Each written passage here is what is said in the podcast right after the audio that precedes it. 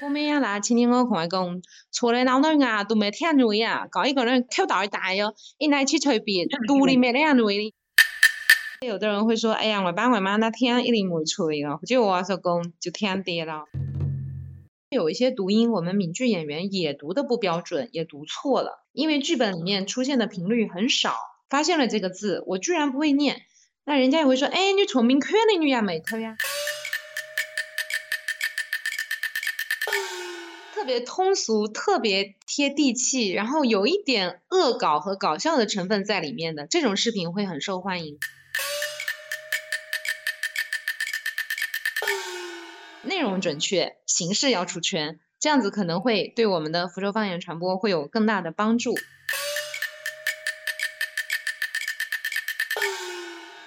众朋友，大家好，欢迎收听启功北听电台第三期节目，我是北波，我是代班主持人天乐。这是一档由福州人策划、制作、坐标福州、聚焦福州、关注方言的电台节目。我们会不定期的邀请一些有趣的福州嘉宾参与我们的话题讨论。相信听到这里，很多人会问七哥哪儿去了？由于启哥正在繁忙的准备毕业论文当中，本期由天雷参与代班。而本期嘉宾，我们邀请到了一级演员、福州闽剧院书记、副院长、闽剧传承人、福州电视台颁奖节目首任女主播林颖，也就是大家非常熟悉的伊丽妹。欢迎伊丽妹来给大家打个招呼。各位好，共天共地，共追共会，哈哈，我是福州剧能人伊丽妹。之所以邀请伊丽妹来参与我们的本期讨论，一个是因为近期他参与了福州十条公交线路的方言报站录制，大家已经能够在这些公交线路上听到来自他的声音。另外，作为八零后闽剧传承者，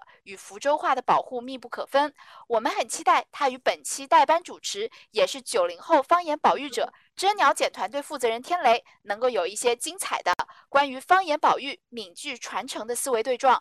那我想先问林颖老师的话，就是我们聊一聊这个网络上面的呃福州话传播嘛，因为其实我们真了解团队也有尝试在做一些啊，比如微信视频号啊或者抖音，但其实我发现就是说林林老师其实就相比我们来说非常非常早就开始做这个抖音这件事情了。当时是什么契机会想到去做这个拍抖音啊，在抖音上面开这个自己的这个个人账号的事情？嗯，其实我们可以把时间再往前倒一点，就是网络平台这个东西，我更早就开始关注到了。我是闽剧演员当中第一个开通新浪博客的，后来也是第一个开通新浪微博的，然后个人的公众号我也是比较早开始做起的。那一直到这个抖音，其实这一路上就没有忽略过这个网络平台。那抖音看了很久，自己一直没有勇气，或者说没有自信去做抖音，是因为我觉得好像抖音平台上就是年轻小美女比较多，然后吃吃喝喝啊、玩乐的这种内容比较受欢迎。那我感觉呢，我既不是美女，也不是一个好玩的账号，可能我的内容会比较严肃，大家不爱看，所以就没有去做这个事。然后一直到了二零二零年，因为这个疫情的影响。就只能困在家里了，什么事都做不了。那也在网络上看到好多这个关于疫情的一些视频。就觉得好像这么闲着也不行哎，要为这个疫情做一点什么。所以最早的几期节目，其实大家可以注意到，是我在用福州话劝老人家不要出去玩儿。因为北面呀啦，今天我同我讲，坐在老人啊都没听住呀，搞一个人口大大哟，一来去随便，肚里没两位。但我说了说，哎，那么我晒福州啊，落啦，呃，落今天我到中网就里福州话照片到老人听啦，没点啊听点哎。因为说的是福州话嘛，可能有说服力。后来其实我最早录的是这个，哎，结果我发现真的有人看哎，然后也有人传播，而且有的人会说，哎呀，我爸我妈那天一定没吹了，就我说公就天跌了，呃，所以后来就慢慢的开始把这个话题转移到其他的更广的层面，比如说福州方言啊、福州文化啊、福州民俗啊、闽剧啊，就全全方面的开始做了。嗯。那你曾经会想过自己，就是当时会想到说自己会成为带引号抖音网红吗？就当时会有这种规划或者目标，比如说要要要获得多少粉丝啊，或者是怎么去规划自己的内容，让你想要传播出去，比如说闽剧啊方言能够让更多人看见，会有一个计划或者是心中蓝图吗？肯定没有啊！我其实对自己的抖音号是没有信心的，我感觉我这个风格跟类型不太适合抖音平台，所以谈不上什么规划。就是回去玩个摸脑吧，摸脑摸眼吧，哎，没啦，忘错啦。但是而且呃而且一开始也不了解抖音的游戏规则，后来才听很多人跟我说到什么各种很专业的讲法，还有什么后台数据要定期监测、要分析什么的。啊，就觉得这个其实是有一整套的游戏规则，但是我们作为这种本身自己有工作的人来做这个事情，我们也只能是在时间跟精力有限的情况下，尽量的去做。比如说疫情期间，我就做的比较猛，一天一期啊，要拿那要工哇，那要猛啊，我让你我让你读落，嗯，当时是这样。那后来正常上班以后，整个这个更新的量就慢慢下来了。所以没有想过要做网红或者怎么去规划，因为有的东西也规划不了，只能是我们尽自己所能去做自己能达到、能做到的事情吧。嗯，都是你一个人在做吗？有没有小伙伴帮忙这样子？呃，刚开始是我一个人做，呃，因为毕竟在福州台颁奖栏目做主持人也做了好多年，还是有一定的那个积累的。嗯，有些话题和资料，其实以前在电视上我们已经做过的，所以我对我来说很熟了。那还认识了很多的这方面的老师跟专家，所以这个资源也是有的。那做起来就不会太困难。困难的主要是在一个拍摄方面，还有就是不熟悉那个抖音平台的一些规则。这个东西就只好在后期摸索当中慢慢去研究，比如说抖音短视频它适合什么样的景别，什么样的语言风格啊，什么样的打扮跟穿衣风格，还有你话题设置要怎么有这种节奏感，能够把。观众留住，这个都是后来慢慢的才摸索到。到后期涨粉多了以后，我们有了自己的粉丝群，那就确实是有帮手了。呃，会有粉丝义务的来帮我拍一些视频，也会有粉丝搜集一些资料提供给我，说，哎，一零某几位我来很乌美女阿拉胃口做最。哎，就是他们会给我提供一些素材，也减轻了我的工作量。还有一些用字用词不我自己没把握的，我就在群里问一声，马上就会有很多人帮我去呃各种查证，然后把他们查到的结果告诉我，也算是一个松散的团队吧。众人一起来参与到这个一零维的形象构建当中，啊，那所以我就想问，就是说，你觉得在？啊，不管是在就是比如说像潘奖栏目当中，还有是在这个抖音平台上面，你觉得视频中呈现的你的形象跟啊这个一零尾和你现实中的一零尾是有没有什么不同？差不多吧，我觉得一个人对差不多差不多，一个人很难颠覆自己的形象，就另外创造一个完全假的，多多少少都是会有自己的印记的，所以基本上包括我以前在电视台。录节目的时候也是这样一个形象，就是那个哎，亚龙王绚丽抽烟就能样啊，不要亲吻，跟我要冒犯的嘎嘎，就是这样一个形象。然后有的粉丝见到本人还会觉得说，哎，好像比视频上的看起来更有亲和力，给雾眉，跟我给雾眉。其实我跟你其实也只见过一面嘛，上上次在那个发言讲讲座上面见过一面，就是。呃，确实是这样子，没有错。然后，而且因为在但是我跟你神交很久了吧？我们加微信啊什么的，在各种群里面其实都有过交集，只是没有见到真人。是神交很久了。然后，然后我们包括我，我说我真了解团队，其实大家也是神交。呃，很多人也是没有见过面的。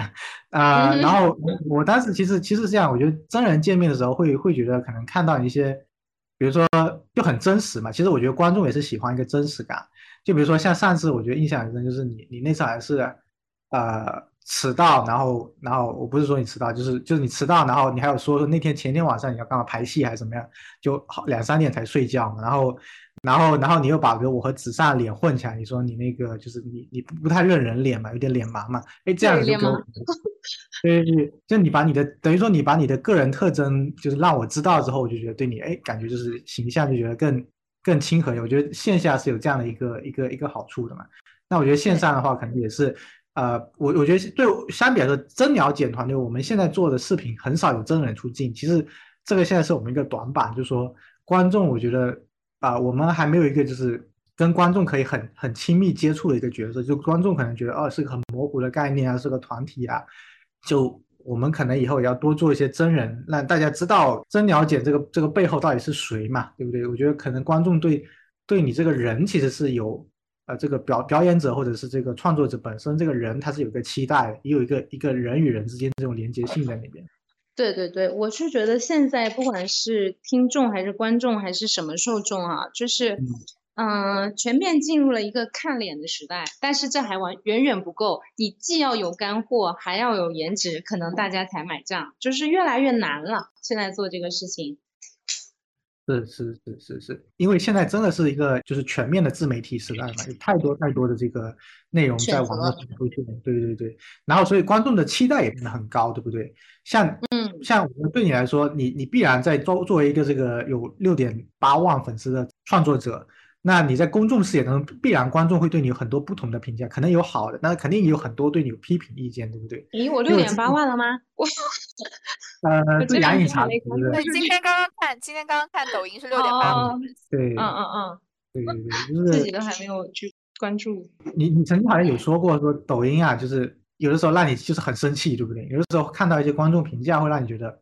啊，气得半死。呃，你你是怎么看待这种就是网络上面的？负面评价，或者嗯，可能有些人是键盘党啊，这样子，有没有什么时候让你觉得说，就是觉得觉得好像不值得继续做下去啊？让你觉得就是很很挫败感的时刻？嗯，其实还好，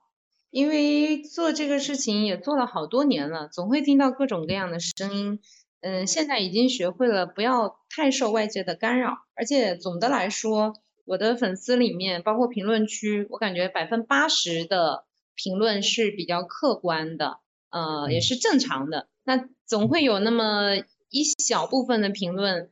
他可能可能 不是说在点子上，或者是说受到他个人的这个学识修养各方面的限制。那其实看了也不会生气，更多的是觉得有点好笑。但是笑过之后，可能又会静下心来思考，说，哎。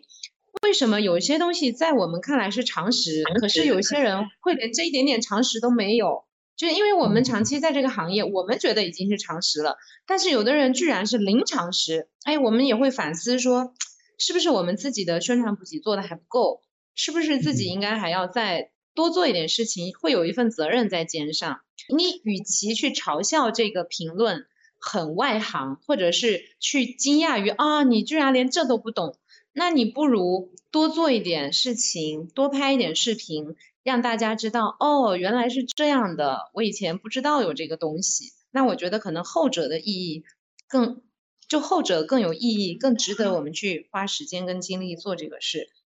而且我后来发现哈，有一些我的粉丝呀，就是已经在评论区替我去回答那些人了，就是他们已经替我把这个。整个知识点啊，或者是什么发展脉络，非常清楚的在评论区回复出去了。哎呀，我就觉得很高兴。就是说我身边已经有一部分粉丝被我带动完以后，他们对福州话也有了整体的认识和新的这种研究，对他们已经成为一个新的传播点跟辐射点，替我去做这个普及跟宣传推广的事情了。我觉得这个是让我特别特别高兴的事情。还有就是，因为我从头到尾给自己定位的就是一个传播者。虽然有很多人说，哎呀，你是老师或者说是什么专家，但是我一直跟大家反复强调，我不是老师，我背后有一群老师和专家，我只是传播者，我只是来分享这么多年工作当中积累下来的一些呃有趣的小知识，然后把老师们的这个研究成果分享给大家。我只是个传播者。我我没有义务，或者我没有强迫要你听我说什么，嗯，你觉得有用你就听，如果你觉得没有用，或者你甚至觉得我说错了，那你可以忽略我，没有关系。但是呢，我也会不断的强调，每一场活动，每一个参与者，我们自己本身就是一个传播者跟辐射点。如果我们自己能把这一场活动听到的知识和学到的东西，回头我们再传播给身边的朋友，那我们做这个事情就是有意义的。就是我们都不要小看自己的力量跟作用，然后也不要整天埋怨说这个社会怎么了呀？哎呀，这个学校又做的不对啊，啊，或者说政府你应该怎么怎么做更多事啊？就是不问问你自己应该做什么。就是我觉得我们每个人自己先问问自己，能为传播福州方言跟推动福州文化，我们自己能做点什么？你能做的，那你就尽量去多做一点。嗯嗯，对，因为这个其实真的是一个要靠全社会的。我们，你像，嗯，作为一个传播者，你只能做一个带头作用，对，一定是要靠全社会。是的，我们的作用是发动、带动更多的人参与进来，一起做这个事。说到传播者这个身份，其实我自己也蛮有感触的，因为其实我自己的本职工作是新闻编辑，所以可能我自己日常的这个生活当中，可能也会承担这个传播者这个形象的一些一些一些工作。但是我可能会发现一个问题，就是可能呃我在工作中我有一个习惯，就是我看到一个错别字的时候，我会不自觉的想要去纠正，或者我自己心里会感觉到膈应。呃，作为这个闽剧文化的传播者的话，就是呃。有一些，比如讲说，在评论区里有人会纠正你的读音，或者说是你读音不准呐，或者说正音应该怎么读的这种困境。但是这种困境，它有可能就是作为一个九零后的哪良，其实我也经常被纠正说啊，你在福州话，你在使用福州话说福州话的时候，有些音是不准的。那么，呃，想请问你是如何看待就是文化出圈和正音传播之间的关系？因为可能，呃，想要让一个文化或者想要让一种语言出圈，它就有可能就是在出圈传播的过程当中就没有那么准了。对，嗯，首先像你这样的九零后能够大胆的讲福州话，我觉得是要大大的鼓励和肯定的，已经非常不容易了。在你的同龄人当中，你的福州话已经是压把了。没有没有，其实都是打量对。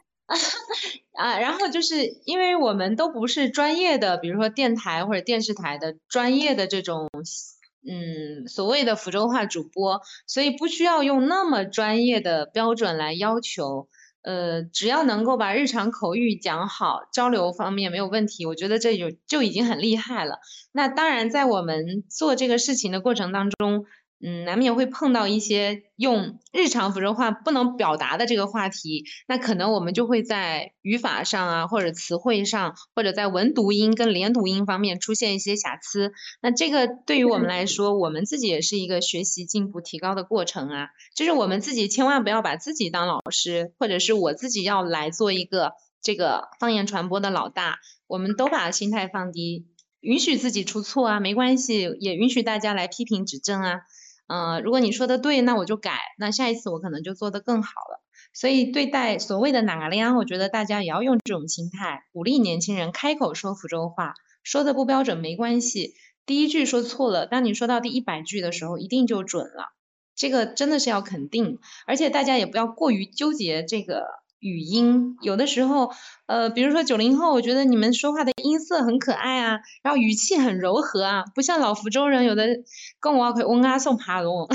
我觉得这个也是很值得肯定的呀。哎呀，哎呀，姐只能样对个就话要样啊，虽然讲哦你讲圈，但是讲了也美，听了也清梦，这也是值得肯定的嘛，对不对？其实我自己在说福州话的过程当中，我经常会感到，就是比如讲我在家里说一句话不是很标准啊，家里的长辈可能就会讲说哪亮啊，你那个我啦啊，就是会有这种，就是感觉到长辈会施加一些口音的偏见，因为他们会觉得他们说的比较准。对，嗯，他们可以纠正你的口音，但是千万不要说读那个呢，应该应该教会你，然后让你更经常的去讲。我在身边对待这些朋友，我也是这样一个态度，绝对是鼓励跟肯定为主，让大家多讲多学。嗯，然后刚刚还有说到一个这个，你会不自觉的就想去纠偏哈，或者是说网络上很多人还反而认为你说的这个不是正音啊，你自己说的是错的。那这个东西就是看我们怎么去平衡，因为我一直强调我我不是教师，我也不是专家，我只是个传播者。如果你和我的这个基础差不多，我们有一个讨论的这个。前提在那里，那可能我们会多花一点时间跟精力，大家互相交流来探讨。如果真的是呃不在一个频道上，或者说偏差很大的话，可能有的时候就只能只能说我尽量做好我自己。那至于你接不接受或者你认不认可，我可能就没有办法强迫了。啊，我也没有义务去。纠正每一个人，因为我真的不是老师跟专家，没有这个义务。我们的时间跟精力也都是有限的。嗯，然后但是我在舞台上，就是我们一定会注意，因为我的本职工作是闽剧演员。那在舞台上的唱腔、台词这些咬字发音是一定要标准的，要不然那个萨奥艾玛 老艺人会批评，这个专业标准就不一样了。嗯。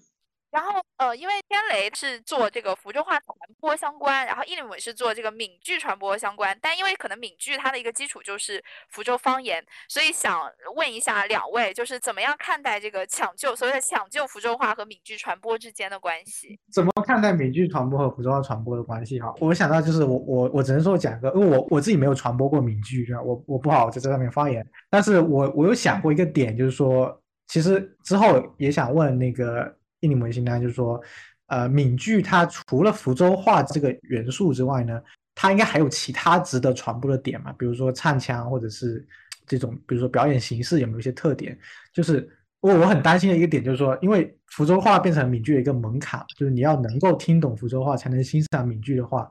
那是不是变成说福州话是一个必须的前提？就你一定要福州话能够听到什么程度，理解到什么程度才能欣赏闽剧的话，那？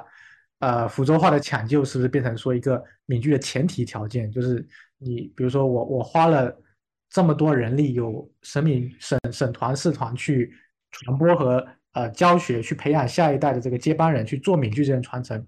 那福州话是不是也要投入至少同样比例的资金和人力去做这样的一个专业传播呢？呃，就是我从逻辑上面是这样觉得，是不是是不是有这样子的一个？逻辑关系在这边，但可能现实当中并没有，我们还还做不到这一点嘛，对不对？然后这个是我的一个怎么讲，我的一个困惑吧，就是说，呃，闽剧跟福州话传播是蛋生鸡，鸡生蛋呢，还是说，呃，它之间有什么可以呃互相帮助的地方？嗯，我觉得你对这个认识上有一个偏差，就是不存在门槛的问题，福州方言只是闽剧的一个构成要素。嗯，并不是决定闽剧流传多广，或者是它多有吸引力的一个重要的因素。比如说，我们去看京剧、看越剧、看看川剧、豫剧，其实我们是不懂当地的方言的。包括我们进电影院去看好莱坞大片，谁的英语水平能够达到那个程度啊？语言。就是你看电影，你肯定不会想着我是要去学英语才去看电影吧？不可能，就是真正吸引你的还是它的剧情、它的结构、它的画面、它的这些好演员、好导演，能够打动你内心情感的东西吸引你。所以名剧它作为一个舞台艺术，它首要的特性是艺术，所以我们更多的投入是在这个呃导演、演员、舞美、编剧、音乐。各方面的这种人才培养和整体剧目的这个抓创作上面，我们并不会过多的倾斜到说，哦，我应该还要去负责 培养观众的福州话水平，来，然后以至于把他们发展成戏迷来进剧场。嗯，福州方言爱好者跟戏迷其实是两种身份，没有必然联系。而且反过来说，好多人本来不会说福州话，只是因为闽剧听得多了以后，他的那个语感就来了。而且他的福州话文读音往往比这个口语说的还要好，这是一种潜移默化带来的。就反过来，他他反过来是通过闽剧学了福州话，而不是因为他原先福州话很好，他才来看闽剧。其实这是两回事。但是我感觉这两个东西中间，其实确实是有这个。相辅相成、互为提高的一个这种内在的联系在里面。嗯，比如说拿我自己来讲，我我是做完福州话主持人以后，我才发现哦，其实有一些读音我们闽剧演员也读的不标准，也读错了。因为剧本里面出现的频率很少，我们就不会念这个字。但是当我接到新闻稿的时候，或者是老师们给我一篇什么东西的时候，发现了这个字，我居然不会念。那人家也会说，哎，你聪明可的女呀，美特呀。哎，我觉得是啊，我真的不会念，我很正常，因为舞台上没有接触到这个字。那可能通过别的这种方言学习的补充啊，那下次剧本里再出现这个字，我就会念了。还有以前听老艺人唱唱腔啊，那个娘字，很老的老艺人一直唱的是虐，嗯，爱虐间几点虐亲。然后我们年轻演员就会在旁边笑，觉得哎呀，这个 老艺人好像口音不准啊，这个是连江腔还是哪里腔？还笑老艺人不准。哦，后来才知道更古老的读音，这个韵母就是念虐，对吧？是后来我们城区音发生了变化，才变成了诺，呃，终于就解开了这个我心中的千古之谜。因为对方言的学习有缺失，所以有的时候就会影响到我们的一些判断。嗯，所以就是这两方面，既不是互为前提，也不会互相的制约，反而是互相的促成、互相的提升。就我觉得举个例子，就有点像说，呃，可能有的人会因为看美剧而去学英语，或者看比如说动漫而去学日语这样子，就说对对。有的人学英语都是从英文歌开始的，他不会去背课文或者背怎么样，但是他把一首一首英文歌背下来以后，他的那个语感跟词汇量他就上来了。我有一个戏迷是高中生啊，闽后的小男生，呃，不能说是我的戏迷，就是他应该叫做闽剧戏迷，好多戏他都看，然后他的福州话真的是非常标准，而且他的文读音也非常的标准。他甚至是有的时候还能反过来教我们，因为他听过老艺人的戏，他知道老艺人那个字是怎么念的，他还会给我们提供参考。他年龄比我还小，还是个戏迷身份，所以就会你会觉得啊，太神奇了。只要你有心想学习的话，很多渠道都可以帮助你获取知识、获得乐趣。只要他想看戏，他进剧场他就能看；只要他想开口说，他不看闽剧他也就能说。其实不存在这个先决条件，完全不存在，可能更多的是潜移默化的一种引导作用，就完全是你自己的一个兴趣的选择。就是闽剧，它真的只是一个艺术门类，它跟福州文化或者跟方言没有什么啊必然的这种归类属性，它真的是一种艺术门类，就跟你去看电影或者看音乐会、听戏，呃，看话剧，你应该，如果你非要比的话，应该把闽剧放在这一些类型当中去比。它不是跟方言来做比较，呃，那假如说我是一个对福州方言零基础的人，我对闽剧感兴趣，我可以去学闽剧吗？可以啊，我们现在招生，呃，因为福州现在是一个省会城市，对外开放城市，有很多外地的人在福州工作，那他们的子女可能喜欢艺术，他就来考艺校了。那来考的时候，他福州话真的是零基础。他就从零开始学呀，那毕业以后他一样可以唱闽剧啊。只是只要对闽剧感兴趣的人，他其实就可以去学闽剧。然后如果对福州话有兴趣，他也可以去学福州话。这个其实是个人选择的问题。对呀，对呀。嗯，回到一下前面那个话题，说漏了一个，就是说到准确语音准确和文化出圈这两者之间怎么去平衡。嗯，其实我做抖音一年多了吧，从我的经验来讲，我感觉两者之间没有矛盾哎。嗯，我一直是想说内容一定要准确，因为现在大家可能有的时候会把我当做一个符号啊，他们有的时候甚至会说，同样是福州方言主播，别的主播可以出错，你不能错，就对我的要求会特别严格，所以就是内容上我会力求准确，嗯，每一期节目我会参考很多资料，问很多老师，还会跟很多戏迷跟那种老福州去探讨，完了以后在内容准确的基础上，我们尽量按照。短视频的这种游戏规则，用出圈的形式来发布我们的视频，就是我们要绞尽脑汁去想，我我这个话题和这个知识点，我要用什么样的内容形式去表达。比如说有一期节目，就是我第一次发现，居然我的视频冲到了八八十几万的浏览量，是一条很弱智的视频，就是我原先一点都不看好它啊，我找了。找了一个抖音上的背景音乐，就所谓所谓的那个 BGM，然后是那种类似像摇滚包厢曲那种很有节奏感的。然后呢，我就唱这个爸爸妈妈叫一爸一妈，哈哈，这个什么爷爷奶奶叫一公一妈。对啊，你听这种内容，你就会觉得很不屑，觉得好弱智啊，很像街上那种摇摇车播放的啊。当时也是觉得就满试一下，用这种说唱的形式。结果一下子，当天晚上那个浏览量就冲到了几十万，最后大概是到了八十几万吧。就我就非常的惊讶，然后我说这么弱智，怎么这么多人看？后来我想想，就是我们可能还是要去研究你使用的这个平台，抖音平台它的一些游戏规则和它的受众特点。虽然这个形式看起来不是太文艺或者说太高雅，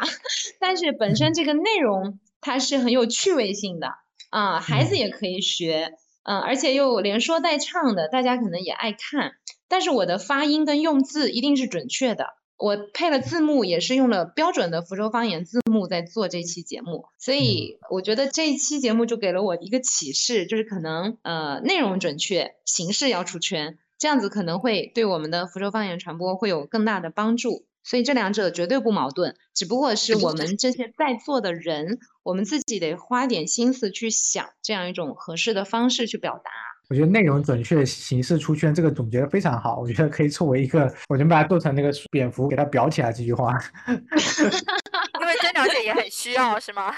对啊，这个其实也是我们纠结的一个点啊，就说啊，比如说你说谐音字，对吧？我我们现在还是很纠结，谐音字，谐音字是很出圈，对吧？但是就说你什么场合可以用谐音字？比如之前讲那个呃，起溜北溜不离虎丘，这种场合是可以用虎丘这个字的，让外地人知道虎丘这个发音，但是。嗯，可能我们正正经经讲福州话的表达的时候，又不太适合用这个谐音字，呃，比如说这种这种方面这个矛盾嘛，啊，我觉得谐音字的话，可能是具体环境、具体人群吧。对，对，对，内容准确，形式出圈，我觉得讲的很好。我觉得有一个比较有 意思的点，就是说，可能刚刚你刚刚形容说的是不是算那么高雅内容，那会。觉得说，在这种呃网络的平台或者社交媒体的平台上，浅就是相对浅一些的东西，会比较容易出圈，会有这种感受吗？嗯，我觉得是两个端，两端，一种是特别。特别通俗，我们不能说低俗，就特别通俗，特别贴地气，然后有一点恶搞和搞笑的成分在里面的这种视频会很受欢迎。还有一种就是像李子柒的那种视频，我就不知道你们有没有看，拍的特别对，画面特别精致，特别专业，你一看就是有一个非常非常专业的团队在帮他做，而且他本人绝对不是靠包装出来的，他真的具备这种潜质。他很真实的在做这个事情的这种视频也非常的受欢迎，粉丝也非常的多。我我举个例子，就是刚刚我说的那个爸爸妈妈以外，我其实还录了一条，就是专门讲福州的八音。我原先也在想，这个视频好难拍，因为它纯粹是在跟大家说一个声调、音值，还有这个所谓的什么阴平、阳平、上声、去声。你想想看，这种词说出来就已经让我脑壳疼了。谁在刷手机的时候还能那么认真的听你讲这个？我当时也是不抱太大希望，而且我记得当时做这期节目之前，我是咨询过天雷和子善，就是我有问你们现在的拼音标注系统你们是怎么写嘛？你记不记得？什么二四二啊，什么三五啊，五五啊，就这种标调值嘛？我还咨询过你们，后来我就按你们给我提供的那个，我就。把它录了，结果我发现这一条八音虽然它浏览量没有那条高，但是它的吸粉能力非常强。嗯嗯，就单单这一条好像给我吸了，可能有吸了一两千还是两三千个粉吧。就是大家会突然觉得啊，这是一个知识帖 啊，这个主播非常的靠谱，我要关注他。而且而且呢，这个所谓的八音，好多人都挂在嘴里，天天说，哎呀，我就我麒麟北音啊，麒麟北音啊，那个我就我北音啊，其实都是这个很模糊的概念。真正有一个人给他们很详细的讲解了。八音实际上只有七个音，然后八音是怎么来的？那么福州话跟中古汉语是怎么有一个内在联系在里面的？可能他们是第一次在抖音上发现有一个人这么靠谱的和完整的给他们讲了这个东西，所以这条视频我现在是把它置顶了，它的吸粉能力非常强。所以有的时候我们也要，嗯，就是要找适合自己的吧。就是你真的让我去恶搞啊，去扮演那种各种搞怪的角色，我可能做不来那个。